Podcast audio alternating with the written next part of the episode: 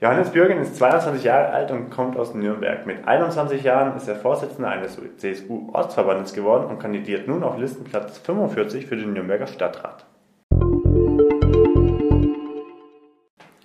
Servus. Hallo Kevin. Du bist jüngster CSU-Ortsverbandsvorsitzender mit 21 Jahren. Merkt man dies in der CSU besonders oder wirst du wie der andere Vorsitzende auch behandelt? Ähm, also jetzt gerade in den letzten Jahren hat es da schon noch Veränderungen gegeben. Also man merkt auch, es kommen immer mehr junge Leute auch in verantwortungsvolle Positionen innerhalb der CSU. Ich glaube, du hattest ja auch schon ein Interview mit dem Theo Deinlein geführt. Ähm, der ist auch CSU-Ortsvorsitzender. Ähm, und jetzt gibt es auch wieder einen, der Fabian Giersdorf, auch ein Kandidat auf unserer Liste. Also tatsächlich bekommen immer mehr junge Leute auch bei uns in der Partei die Möglichkeit und die Chance, sich auch in führender Verantwortung zu engagieren. Und ähm, ich hatte die Möglichkeit eben, dass, dass mir diese Chance gegeben wurde. Ähm, die Leute hatten Vertrauen in mich und ähm, ja. Wie beeinflusst das diese so doch eigentlich konservative CSU? Was hat das für Auswirkungen? Ähm, ich glaube, prinzipiell verändert sich erstmal was in den Strukturen, weil äh, junge Leute bringen natürlich etwas mehr Dynamik, etwas mehr Schwung äh, in die ganze Sache. Der Altersdurchschnitt senkt sich äh, und somit glaube ich auch, dass Veranstaltungsformate sich zum Beispiel verändern. Also ich glaube, das merke ich insbesondere auch bei meinen jungen Kollegen. Wir versuchen natürlich regelmäßig Veranstaltungen anzubieten, auch diese auf den sozialen Netzwerken wie Facebook, wie Instagram auch zu bewerben und ähm, vielleicht ja auch kommunikativ einfach ähm, moderner äh, zu agieren. Gibt es dann nicht paar ältere Leute in eurer Partei, die das nicht so gut finden, dass es auf einmal so viele junge, ich sag mal in Anführungsstrichen, an der Macht sind? Also ich habe persönlich da jetzt ähm, keine schlechten Erfahrungen gemacht ähm, aber auch weil ich keinen konfrontativen Kurs fahre. Also ich glaube, es ist eben gerade wichtig, wenn man sich als junger Mensch da einbringen möchte, sich da engagieren möchte, dass man eben auch alle mitnimmt und auch mit den äh, Generationen äh, gut zusammenarbeitet. Also gerade auch bei mir im Ortsverband gibt es ganz, ganz viele, die auch schon über 60 Jahre alt sind ähm, aber ich mache halt keine Politik gegen sie, sondern versuche sie mit ins Boot zu holen, mit für meine Ideen zu begeistern, dann vielleicht auch mal ein längeres Gespräch zu führen, mir vielleicht auch den einen oder anderen Ratschlag dann auch zu holen, ähm, weil man kommt da vielleicht selber mal mit einer ja, bestimmten Idee, geht da recht fortschrittlich an die ganze Sache ran. Ähm, aber dann ist es doch nicht unbedingt schlecht, wenn dann vielleicht gerade auch mal ein älterer herkommt und sagt, hey, ähm, pass mal auf, so einfach wie du dir das vorstellst, ist es vielleicht doch nicht. Und ähm, da würde ich sagen, dass gerade bei mir im Ortsverband da eine sehr gute Zusammenarbeit ähm, herrscht und ich habe da jetzt bisher keine schlechten Erfahrungen gemacht. Steigen wir gleich voll in die Kommunalpolitik ein. Du setzt dich für eine Verschönerung des Mögeldorfer Plärers ein. Wie sollte dieser deiner Meinung nach aussehen? Genau, also ich weiß nicht, ob du selbst schon mal im Mögeldorfer Plärrer gewesen bist. Aktuell ähm, ist da sehr viel Beton, ähm, wenig Grün und also die Baumscheiben, die man hat, ähm, die, die Bäume, die sind relativ verkümmert. Äh, an manchen Stellen sind auch Bäume äh, entfernt worden. Ähm, es gibt einen großen Steinbrunnen dort, ähm, der aber auch nicht sonderlich vital ist, der nicht sonderlich einladend ist. Ähm, meine Idee wäre es tatsächlich dort einfach noch mehr Bäume zu pflanzen, vielleicht auch die eine oder andere Betonplatte rauszunehmen, ähm, Rasen, Rasen dort einzusetzen, vielleicht auch die eine oder andere Bank noch zusätzlich aufstellen. Ähm, generell, dass da einfach ein bisschen mehr Dynamik, ein bisschen mehr äh, Lebensqualität ähm, vorherrscht auch, auch zu schauen, was kann man da vielleicht noch äh, an Gewerbe, an, an vielleicht an kleinen Cafés an, noch ansiedeln, wie kann man da auch noch mehr, ähm, sage ich mal, das zu einem Treffpunkt ähm, hingestalten. Und das, das ist so mein, mein Plan, meine Vorstellung, die ich im Kopf habe. Das hört sich jetzt alles sehr nach sehr grünen Themen an. Ja. Wie kommt es, dass die CSU sich auf einmal dafür einsetzt? Also ich glaube ja, äh, dass grüne Themen, gerade auch was Umwelt anbelangt, ja eigentlich schon immer ein gewisses Kernthema auch von uns war. Vielleicht ist es nicht immer hundertprozentig so rübergekommen, aber ähm, letztlich, wenn wir vom Schöpfungsgedanken ausgehen, ist es ja eigentlich was Urkonservatives, auch die Bewahrung der Schöpfung, die Bewahrung der Natur. Ähm, Deswegen sehe ich da persönlich äh, keinen Widerspruch und äh, gerade was unsere Stadt anbelangt, ähm, glaube ich, steigert es doch äh, die Lebensqualität ungemein, wenn wir einfach mehr Grün und äh, ja, mehr, mehr Lebensqualität dort haben. Du hast konservativ angesprochen. Würdest du dich selber als konservativ bezeichnen? Ja, tatsächlich schon.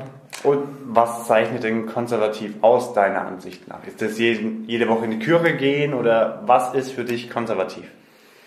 Ähm, also konservativ heißt für mich, das eigentlich zu bewahren, ähm, was es zu bewahren gilt. Also die, die, die guten Dinge, ähm, unsere Traditionen, unsere Werte, die uns äh, miteinander verbinden, dass wir die äh, versuchen zu erhalten.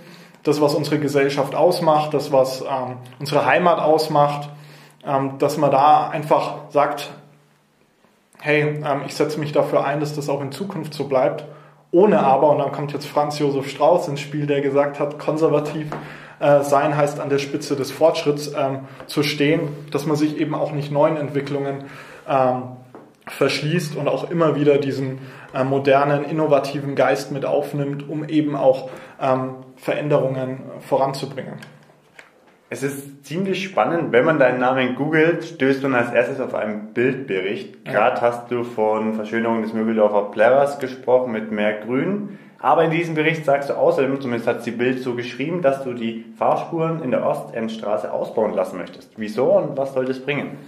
Ähm, also gerade im Bereich ähm, von, von der Kreuzung, sage ich mal, Ostendstraße, Ben-Gurion-Ring, also am, am Ring, ähm, ist, wenn man also von auswärts kommt und dann links abbiegt, staut sich teilweise ähm, einen halben Kilometer zurück, gerade in der Rush Hour, ähm, weil einfach die Linksabbiegersituation dort sehr, sehr kompliziert ist. Und ähm, da fordern wir, dass es da eben eine zusätzliche Linksabbiegerspur zum Beispiel gibt, dass einfach der Verkehr besser fließt, dass es zu weniger Stausituationen kommt ähm, und dass generell sich dort der Verkehr ja, also der, der Verkehr dort einfach besser einpendelt, weil wir haben eben auch ganz viele Pendler, ähm, die von auswärts kommen, also Lauf, ähm, Röthenbach, äh, Schweig, die alle über diese Strecke, sage ich mal, in die Stadt fahren. Und da ist es eben wichtig, dass wir da auch ähm, einen zügigen und fließenden Verkehr in dem Fall dann ermöglichen. Eine Fahrspur mehr bedeutet, irgendwoher muss der Platz herkommen. Was soll wegfallen? Ähm, also da gibt es konkrete Planungen. Also, es, also ähm, im Mögeldorfer Bereich gibt's ja, schon, äh, gibt's ja schon zwei Spuren. Es geht jetzt eigentlich konkret um diesen Bereich an der Kreuzung äh, Ben-Gurion-Ring ähm, und Ostendstraße. Da sind aktuell Straßenbahnspuren und ähm, da gibt es auch schon Planungen, also die Planungen, die liegen auch schon vor. Ähm, das ist alles realisierbar, das ist alles machbar. Ähm, da wird einfach ein bisschen weiter auf den Gehsteig gegangen und ein bisschen Platz von der Straßenbahnstrecke wird weggenommen. Ähm, die Fahrspuren werden ein bisschen verkleinert. Ähm, das ist alles umsetzbar. Na gut, lassen wir jetzt mal so stehen. Wir haben jetzt eigentlich schon zwei Verkehrsthemen gehabt, Mögeldorfer Plärrer und Fahrspurerweiterung. Würdest du dich selbst als Verkehrspolitiker bezeichnen oder ist es dein Ressort, wo du Akzente setzen möchtest? Ich möchte generell lokale Akzente setzen. Also es muss nicht unbedingt die Verkehrspolitik sein. Ich bin ja auch noch relativ jung. Ich denke, da kann ich auch noch einiges lernen, ähm, was, was diesen Bereich anbelangt. Äh, aber ich glaube halt, dass Verkehr ein Thema ist, was die Leute in Nürnberg bewegt. Also gerade auch Bereich ähm, Fahrradinfrastruktur, aber dann eben auch modernere Themen, sage ich mal, wie Carsharing, wie ähm, Fahrradverleihstationen, ähm, Quartiersparkhäuser, auch ein wichtiges Thema. Äh, Ausbau des ÖPNV. Das sind, glaube ich, die Themen, die auch politisch ähm, für die Leute interessant sind. Jetzt hast du mir schon mal eine andere Frage von weggenommen und zwar wäre die gewesen, wenn du in den Stadtrat kommst, was wären so die Bereiche, die du hauptsächlich bearbeiten möchtest? Und vielleicht hast du ja schon irgendwelche Ideen, die man in der Stadt realisierbar umsetzen kann. Genau, also ich glaube, wir müssen ähm, zum einen viel äh, Fahrrad, also wir müssen die Fahrradwege ausbauen, äh, weil wenn wir die Verkehrswende schaffen wollen, wenn wir auch ähm, bewusst Anreize setzen möchten, dass, dass die Leute vom, vom Auto auf das Fahrrad umsteigen oder generell äh, weniger mit dem Auto fahren, dann müssen wir, glaube ich, dort in dem Bereich einiges tun. Gerade auch zum Beispiel Thema Ostendstraße ähm, haben mich jetzt wieder einige Bürger an den äh, Wahlinfoständen angesprochen, dass es keinen durchgängigen Fahrradweg gibt. Ähm, und gerade in solchen Bereichen, glaube ich, sehe ich in der Stadt ähm, viel Nachholbedarf, dass eben auch an den wichtigen Verkehrsachsen ähm, Fahrradwege gebaut werden oder markiert werden. Und gleichzeitig aber auch, dass die breit genug sind, dass die, dass die Verkehrssicherheit ähm, gegeben ist. Und da muss man eben immer schauen, äh, im Einzelfall, wie ist es realisierbar, wie ist es umsetzbar. Ähm, und, der Ansatz von der CSU ist natürlich auch, Fahrradwege ja, ähm, da eine gute Infrastruktur schaffen, aber auch nicht das Auto komplett zu verdrängen. Also ich glaube, man braucht trotzdem immer noch einen Mix ähm, aus, allen, aus allen Verkehrsteilnehmern. Wir können auch nicht nur aufs Fahrrad setzen und nicht nur auf den ÖPNV, weil gerade insbesondere die älteren Leute dann schon vielleicht auf den eigenen Pkw ähm, angewiesen sind. Wie hast du denn reagiert, als dich die Partei auf Listenplatz 45 gesetzt hat? Ist man da enttäuscht und hat man immer noch denselben Elan in den Wahlkampf zu gehen, wie wenn man zum Beispiel auf Listenplatz 20 wäre? Ähm, also ich bin ja noch relativ jung. Ähm, mit 22 Jahren ist es, glaube ich, ähm, erstmal eine tolle Chance. Es ist erstmal ein sehr guter Listenplatz. wir haben ja insgesamt 70 Kandidaten. Äh, in dem Fall würde ich sagen, wenn man es objektiv, wenn man es neutral betrachtet, kann ich damit durchaus zufrieden sein. Ich habe aber auch am Anfang betont, dass ich kein, kein großer Freund von der Frauenquote bin. Also das ist tatsächlich auch meine persönliche Meinung. Äh, zu der stehe ich relativ offen. Und sicherlich hätte es sein können, dass wenn es diese Frauenquote nicht gegeben hätte, ähm, ich vielleicht auch auf einem besseren Listenplatz gelandet wäre. Ähm, aber das sind jetzt auch alles Spekulationen. Äh, der Listenplatz ist jetzt so festgelegt worden. Ähm, ich bin trotzdem gleichermaßen motiviert. Ich kämpfe für die Partei, ich kämpfe für unseren OB-Kandidaten und ähm, und gehe jetzt einfach damit um. Wieso bist du denn kein Freund der Frauenquote? Ähm, ich glaube, dass es am besten ist, wenn man. Also ich glaube, dass der Leistungsgedanke tatsächlich äh, zählen muss und nicht unbedingt das Geschlecht. Also Politiker müssen, müssen ja Generalisten sein. Ähm, ein Banker muss auch Politik, sage ich mal, für, für einen Handwerker machen. Ähm, ein ein, ja, sage ich mal, ein Homosexueller muss Politik für Heterosexuelle machen. Also ich glaube, letztlich, wenn wir in diesem Bereich äh, sind, ähm, ist weder das Geschlecht entscheidend, ist weder die, die Ethnie entscheidend, ist weder die Sexualität entscheidend, sondern es geht ja letztlich darum, ob ein Politiker einen guten Job macht. Ähm, und ich finde, da sollte das Geschlecht nicht unbedingt äh, eine Rolle spielen und es sollte halt darum gehen, wer ist am geeignetsten für diesen Posten, ähm, wer setzt sich da also wer hat die besten Voraussetzungen? Das heißt, wie agiert er mit dem Bürger? Was sind seine Vorerfahrungen? Was ist seine berufliche Expertise? Was bringt er konkret mit, dass er im Nürnberger Stadtrat einsetzen möchte? Und ähm, wenn wir da über eine Frauenquote reden, dann müssten wir eigentlich auch in vielen anderen Bereichen äh, eine Quote einführen. Dann bräuchten wir auch eine Quote für Handwerker. Wenn zum Beispiel auch unterrepräsentiert, wenn man sich in der Politik umschaut, sind, es, sind die meisten ähm, entweder Beamte oder, oder Rechtsanwälte. Also da, da finde ich, sollte man gar nicht erst anfangen mit Quoten ja, irgendwie versuchen einzugreifen oder zu regulieren. Denkst du denn, dass die Politiker in den letzten Jahren einen guten Job gemacht haben? Wenn man sich zum Beispiel die Bezahlung zwischen Mann und Frau ansieht, ist die Frau immer noch oder wird sie immer noch schlechter bezahlt? Würde sich das denn nicht ändern, wenn man 50-50 an Frauen und Männer in der Politik hat? Wenn sozusagen. Wenn auch Frauen Politik machen, damit eben auch Frauen gleich viel verdienen wie Männer. Also wie gesagt, ich glaube, wir haben jetzt, wir haben jetzt eine Liste. Ähm, diese Liste ist gut, so wie sie ist. Ich habe gesagt, ich bin jetzt da persönlich kein, kein, kein großer Freund, aber ich kann auch die, ähm, ich kann auch die Argumente äh, dafür klar verstehen. Und sicherlich ähm, 50 Prozent der Gesellschaft sind Frauen und ähm, wenn da der Wunsch auch äh, von, von den Frauen kommt, hey, ähm, wir möchten uns da stärker einbringen, wir möchten da äh, stärker ähm, auch in der Politik präsent sein, dann sollte man ihnen auch diese äh, Chance und diese Möglichkeit auch geben. Also ich bin jetzt da auch kein, kein kompletter, ähm, ja, wie soll man sagen, ich bin da jetzt auch nicht komplett verbissen und bin da auch offen für, für andere Ansätze und Argumente. Kommen wir zu einem anderen Thema. Wieso denkst du, dass es Zeit für eine neue Stadt in Nürnberg ist? Ist dieser Wahlkampfslogan von Markus König nicht ein wenig überspitzt, da die CSU ja trotzdem in den letzten Jahren mit der SPD zusammen im Rathaus gearbeitet hat?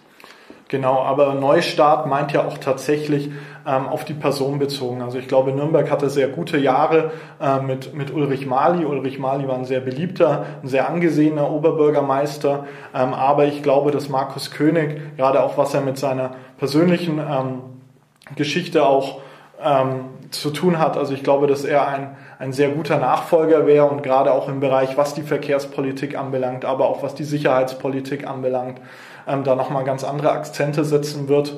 Ähm, ich glaube, dass er sehr bürgernah agiert ähm, und das ist ja tatsächlich auch das Ziel, dass man versucht, wieder, ähm, wieder die Politik äh, näher an die Bürger heranzubringen, äh, wieder mehr auf die Straße zu gehen und ähm, deswegen glaube ich, kann man da schon von einem, von einem Neustart dann, dann sprechen, sofern wir gewählt werden sollten.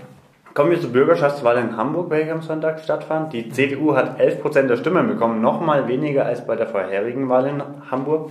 Wieso hat die CDU schon wieder so ein schlechtes Ergebnis bekommen und denkst du, dass es in Nürnberg genauso sein wird? Also ich glaube, ähm, also erstmal auf den letzten Teil deiner Frage zu antworten. Ich glaube, in Nürnberg haben wir da ganz andere ähm, Voraussetzungen.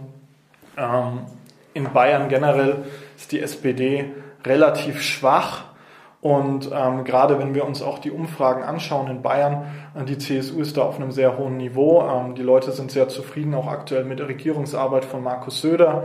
Ähm, ich glaube, wir setzen da aktuell die richtigen Themen. Und auch was wir konkret hier von der CSU in Nürnberg die letzten Jahre gemacht haben, glaube ich, stößt auf breite Zustimmung. Ähm, in den Gesprächen mit den Bürgern merkt man auch, dass viele sehr zufrieden sind, auch sich viele vorstellen könnten, äh, den Markus König tatsächlich als OB zu wählen. Also glaube ich, dass wir in Nürnberg tatsächlich andere äh, Ausgangsvoraussetzungen haben. Das kann man nicht unbedingt mit der CDU gleichsetzen. Ich gehe nicht davon aus, dass das ähm, das gleiche ähm, Ergebnis sein wird. Ja, inwiefern das Ergebnis in Hamburg zu bewerten ist, ähm, das will ich mir jetzt tatsächlich auch nicht unbedingt anmaßen. Ich, ich wohne nicht in Hamburg. Ähm, ich habe den Wahlkampf tatsächlich auch nicht miterlebt. Ähm, ist generell auch natürlich eine schwierige Umgebung, gerade wenn wir uns jetzt ähm, die ganzen Vorkommnisse um Thüringen auch anschauen, die dann auch nochmal vor diesem Wahltag passiert sind, auch die Führungsschwäche momentan bei der CDU, äh, die offene ja, Parteivorsitzendenfrage, die offene Kanzlerfrage sind vielleicht auch Themen, die da in diese Wahlentscheidung auch mit, mit eingeflossen sind. Wenn wir auf die Ereignisse in Thüringen schauen, fandest du es denn richtig, dass die CDU mit Hilfe der AfD einen Ministerpräsidenten der FDP gewählt hat? Also ich glaube generell, dass da viel schiefgegangen ist bei dieser Wahl. Ähm, ich glaube, die CDU hätte einen eigenen Kandidaten äh, aufstellen müssen ähm, und dann wäre es nicht zu dieser, dann wäre es nicht zu dieser Situation gekommen. Also ich glaube tatsächlich der Fehler, den die CDU gemacht hat, dass sie niemand eigenen ins Rennen geschickt haben, weil Zweifel hätte man dann halt vier Kandidaten gehabt und ähm, jeder hätte seinen gewählt und dann, dann wäre es nicht zu diesem ähm, Problem gekommen. Aber Fakt ist auch, dass Rot-Rot-Grün keine Mehrheit äh, im, im Landtag bekommen hat. Also glaube ich, ist es am besten, wenn es jetzt einfach Neuwahlen gibt und die Bürger dann nochmal entscheiden und es dann im Nachhinein vielleicht klarere Mehrheitsverhältnisse gibt, ähm, wie es, äh, wie es dann wieder eine Regierung gebildet werden kann. Also wärst du jetzt für klare Neuwahlen in Thüringen, obwohl das die CDU in Thüringen fast zerstören würde? Ja, aus Sicht von der CDU aktuell ist es natürlich ähm, ist es natürlich nicht gut, aber was sind die, äh, was sind die Alternativen? Also ich bin kein Freund davon, jetzt mit der äh, Linkspartei zu koalieren. Ich bin aber auch kein Freund davon, mit der AfD und mit der FDP irgendwie eine Regierung äh, zu bilden. Ähm, ich glaube, das, das würde beides ähm, keinen Sinn ergeben und da gibt es ja auch Parteitagsbeschlüsse, dass es eben keine Koalitionen, keine Zusammenarbeit mit der AfD oder der Linkspartei geben soll.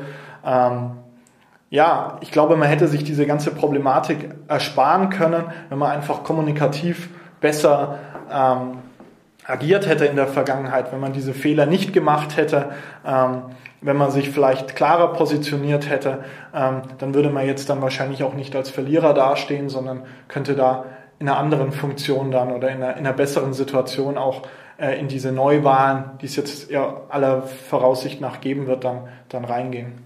Nach einem CDU-Beschluss darf die Linke oder darf die CDU nicht mit Linken und Recht oder Linken und AfD, formulieren wir es so, zusammenarbeiten. Aber ist es nicht falsch, die Linke mit der AfD gleichzusetzen? Nee, also ich bin persönlich da auch ähm, absolut ähm, für diesen Parteitagsbeschluss. Ähm, gerade wenn wir uns auch die Linkspartei anschauen, ähm, das ist ja letztlich, sind wir mal ganz ehrlich, die SED-Nachfolgepartei. Äh, ähm, viele, die dort äh, aktiv sind, lehnen unsere freiheitlich-demokratische Grundordnung ab. Viele befürworten den Sozialismus, ähm, distanzieren sich auch nicht von äh, linker, linker Gewalt, weil gerade auch wenn wir nach Leipzig schauen, wenn wir nach Hamburg schauen, ähm, linke Gewalt gibt's auch und das, das gehört, gehört halt auch einfach zur, ähm, zur, zur Sache mit dazu. Also es gibt nicht nur rechte Gewalt, sondern es gibt eben auch linke Gewalt. Und äh, die Linkspartei, die demonstriert mit der, mit der Antifa, die sich auch eben offen zu ja, Gewalt auslösenden ja, Taten, sag ich mal, wo sie sich nicht wirklich distanziert. Deswegen bin ich da sehr skeptisch und deswegen begrüße ich da auch diesen Parteitagsbeschluss, dass es weder mit der AfD noch mit der Linkspartei da eine Zusammenarbeit geben wird. Du hast die SED jetzt mit der Linken gleichgesetzt. Wie findest du es denn, dass ehemalige SED-Parteileute in der CDU aber dabei sind? Finde ich genauso schlecht. Also ähm, ich würde mich jetzt einfach gern auch mehr auf die CSU konzentrieren.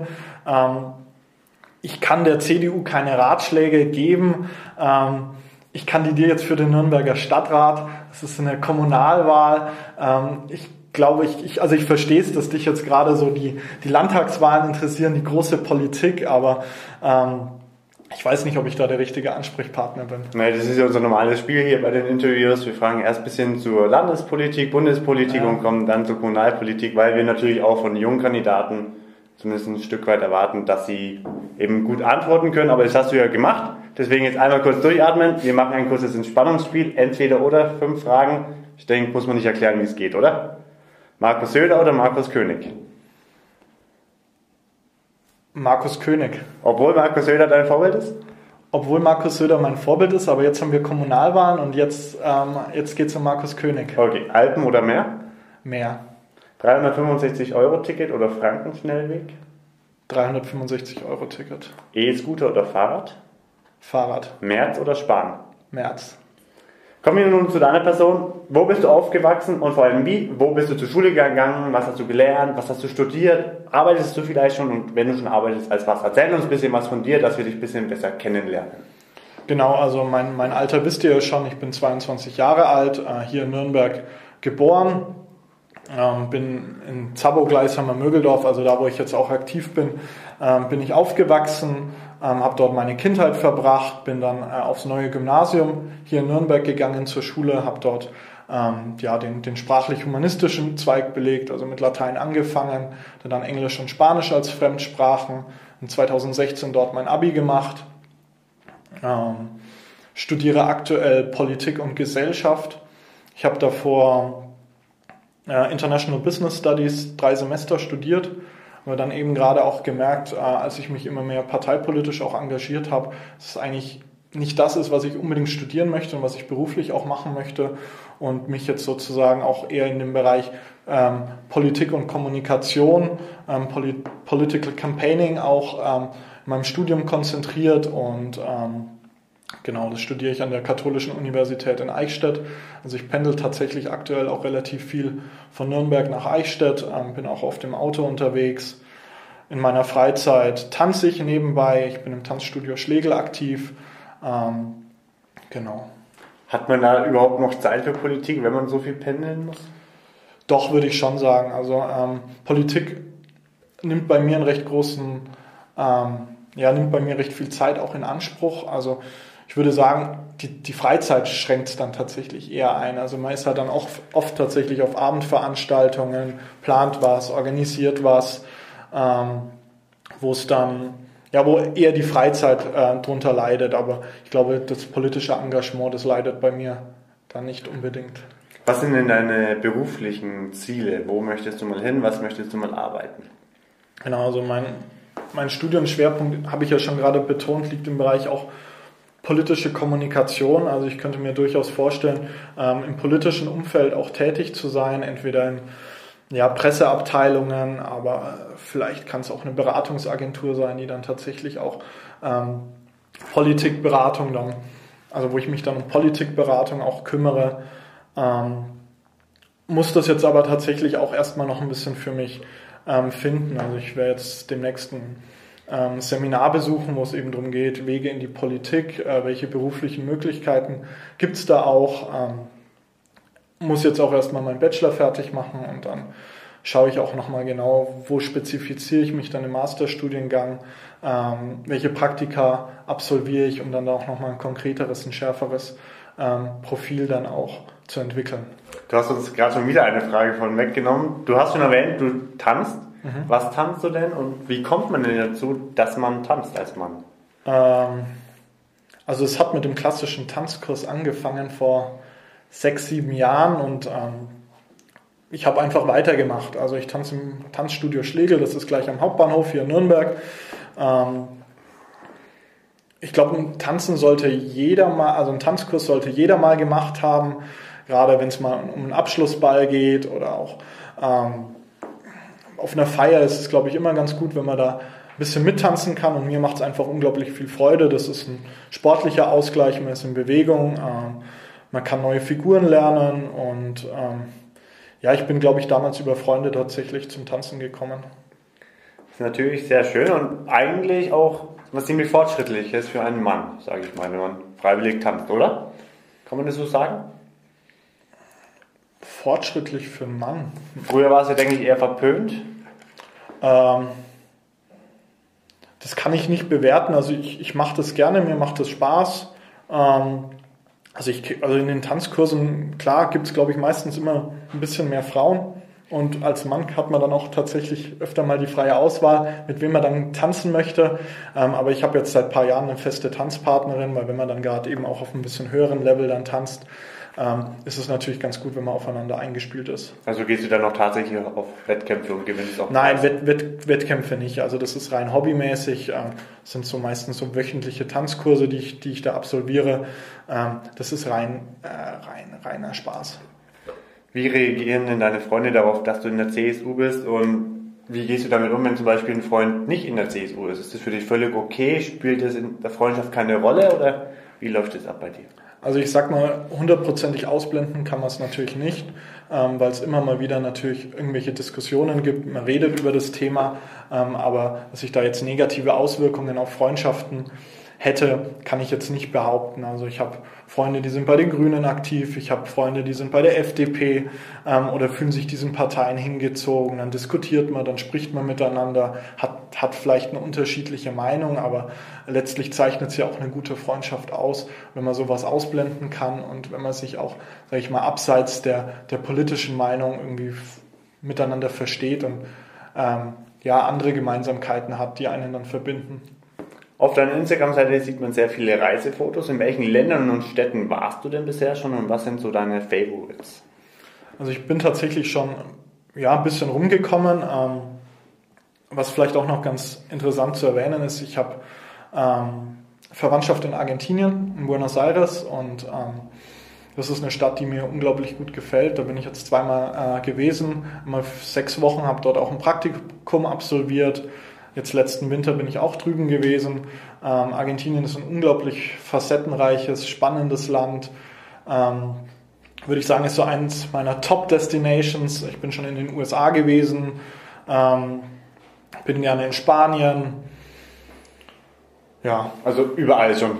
Ja, überall jetzt nicht unbedingt. Also in Afrika bin ich noch nicht gewesen, in Asien bin ich noch nicht gewesen. Noch vor oder? Äh, ja, sicherlich. Also wenn sich die, die Chance ergibt. Also viele haben jetzt schon gesagt, dass Südafrika sehr schön sein muss. Ähm, da würde ich gerne mal hinreisen, aber ich könnte es mir auch vorstellen, mal eine Reise nach Asien zu unternehmen. Aber hängt natürlich dann auch immer ein bisschen von der Zeit ab und vom Budget. Ich bin Student, da muss man natürlich auch ein bisschen aufs Geld achten. Wir hatten vorhin schon ein kurzes Thema Frankenschnellweg beim Entweder-Oder-Spiel. Mhm. Bist du für den geplanten Ausweg des Frankenschnellwegs oder eher dagegen? Und Kannst du die Grünen verstehen, dass die keinen Ausbau möchten? Gäbe es denn Alternativen aus deiner Sicht? Genau, also du hast mir eine schwierige Frage gestellt, 365 Euro Ticket oder Franken schnell. Ist ja der Sinn davon. Ähm, und ich glaube einfach, dass so ein 365 Euro Ticket jetzt nochmal, also in meinem politischen Schwerpunkt würde ich es einfach ein bisschen höher einstufen. Trotz allem bin ich ein Befürworter vom Frankenschnellweg. Also ich glaube, wir brauchen den schon. Ähm, es ist wichtig, dass wir ähm, einen Frankenschnellweg bekommen, äh, gerade um auch ähm, den Verkehr aus der Innenstadt rauszunehmen.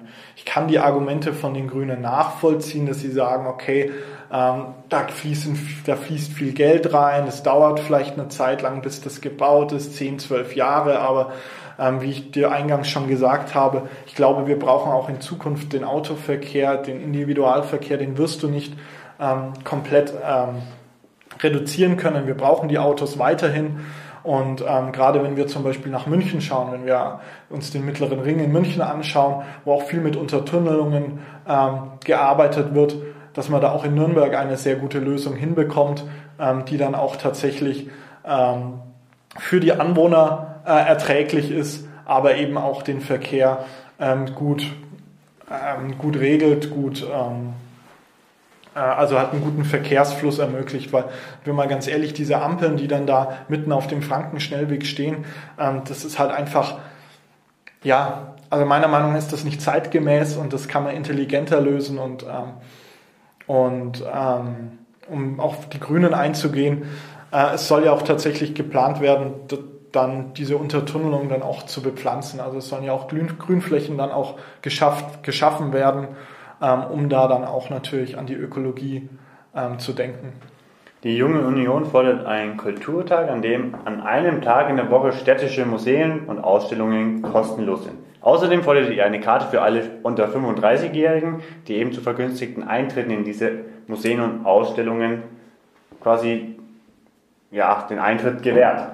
Wieso nimmt man aber nicht das realistischere Projekt zum Beispiel von Paris, dass alle, die unter 28 sind, an jedem Tag kostenlos in die Museen können. Wäre es nicht deutlich realistischer, als an einem Tag für alle den Eintritt gratis zu machen?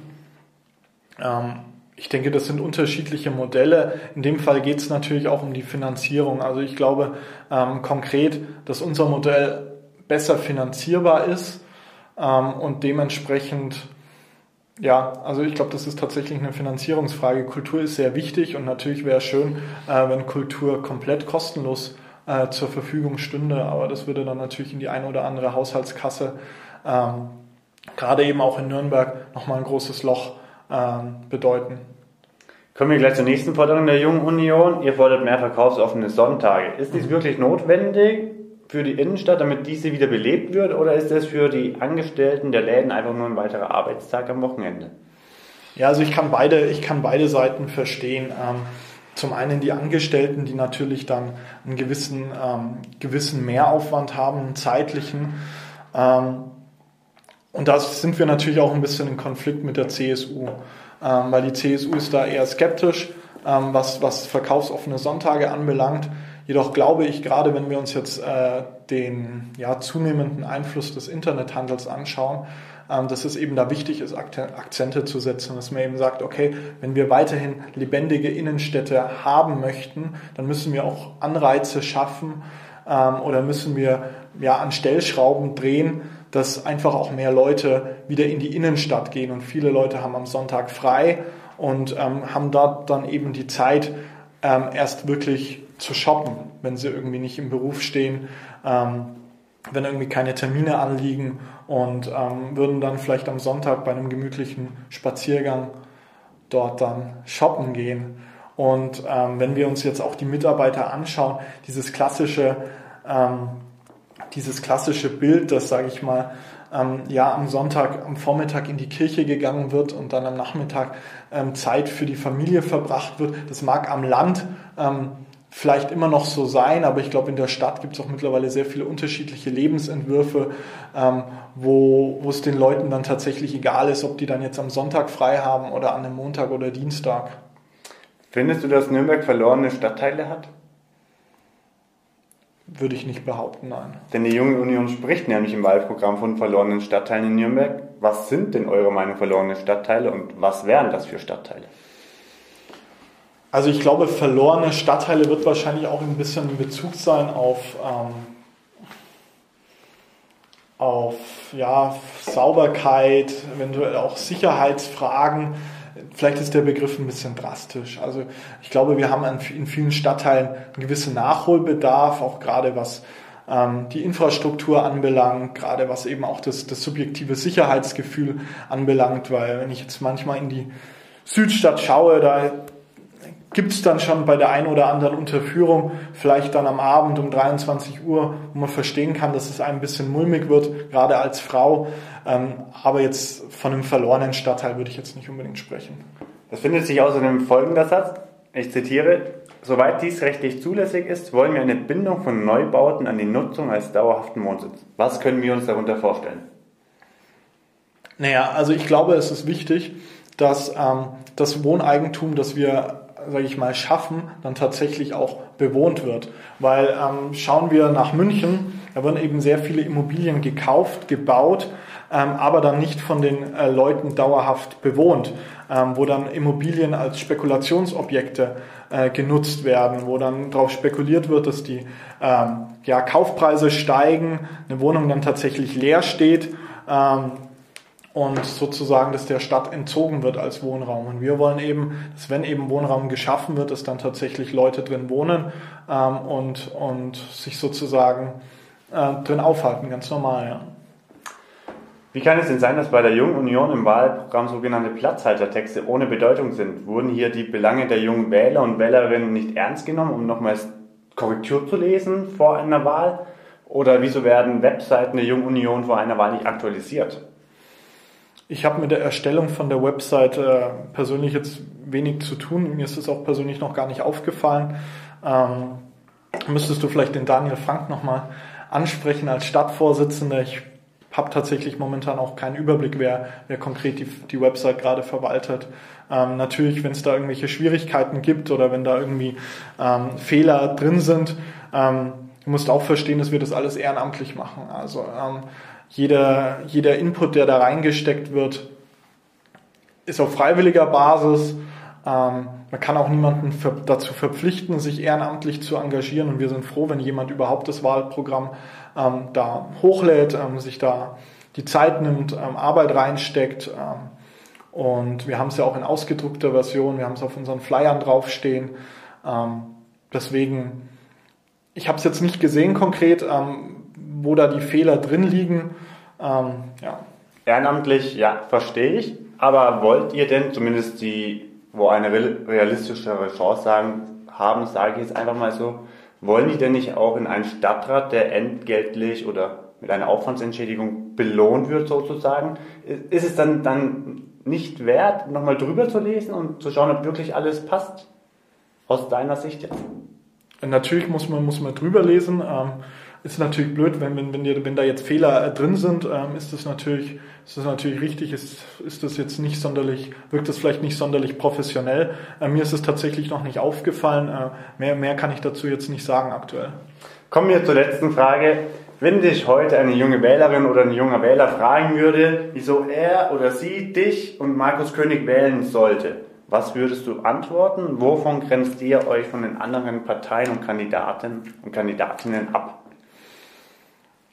Konkret jetzt auf uns junge Kandidaten. Auf dich und Markus König. Auf mich und Markus König. Genau. Ähm, also ich glaube tatsächlich, dass ich ein sehr ähm, integrativer Mensch bin. Ähm, ich habe es ja schon gesagt, ähm, ich glaube, dass ich auch unterschiedliche ähm, ja, Meinungen, Generationen äh, zusammenführen kann, gerade was meine Erfahrung jetzt als Ortsvorsitzender anbelangt. Ich habe viel mit Älteren zu tun, ich habe aber auch durch mein Studium ähm, auch ne, ist ja ein geisteswissenschaftliches Studium, auch mit vielen Andersdenken, sage ich mal, zu tun, wo ich auch oft in Konflikten, in Auseinandersetzungen ähm, ja, politischer Art bin, ähm, dass ich da einen gewissen Ausgleich reinbringen kann. Zum anderen, dass ich eben Dinge anpacke. Also ich habe wirklich auch diesen, diesen Ehrgeiz, lokale Themen umzusetzen, lokale Themen anzugehen, ähm, mich für meine Heimatstadt Nürnberg einzusetzen, ähm, auch auf vielleicht mal das ein oder andere ja, neue progressive Thema ähm, auch einzusteigen. Ähm, wie schon gesagt, also konservativ heißt ja nicht nur ähm, an das Alte sozusagen anzuknüpfen, sondern eben auch offen für Neues äh, zu sein. Und ähm, ich glaube, das kann ich sehr gut und das kann aber auch Markus König sehr gut. Also Markus König, auch wenn wir uns seine ja, berufliche Vergangenheit, seine Bildungsgeschichte anschauen. Ähm, er hat tatsächlich an der Mittelschule angefangen und hat sich dann, sage ich mal, langsam hochgearbeitet, ist dann auf die Realschule, hat dann dort seine mittlere Reife gemacht, dann eine Lehre als ähm, Bankkaufmann und ist jetzt Filialleiter von, von einer großen Bank hier in Nürnberg. Und ähm, ich glaube, das ist eben auch eine Eigenschaft, die ihn auszeichnet dass er sehr durchsetzungsstark ist, ähm, sehr willensstark, auch die ein oder andere Idee hat, ähm, anpacken möchte. Ähm, genau. Was machst du am 15. März 2020 als erstes? Aufstehen und dann wählen gehen. Sehr schön. Und ihr könnt nämlich den Johannes Bürger nämlich auch wählen. Ihr könnt natürlich auch andere Kandidaten wählen. Wir hoffen, dass ihr bitte alle wählen geht am 15. März. Jede Partei, die auf dem demokratischen Füßen steht. Wir bedanken uns bei dir. Man kann dich auf Instagram und YouTube finden, oder? Äh, äh nicht YouTube, YouTube nicht, Facebook. Äh, Instagram und Facebook. Genau. Dann wünsche ich mir dir viel Glück und bis zum nächsten Mal. Ciao. Vielen Dank fürs Gespräch. Ciao.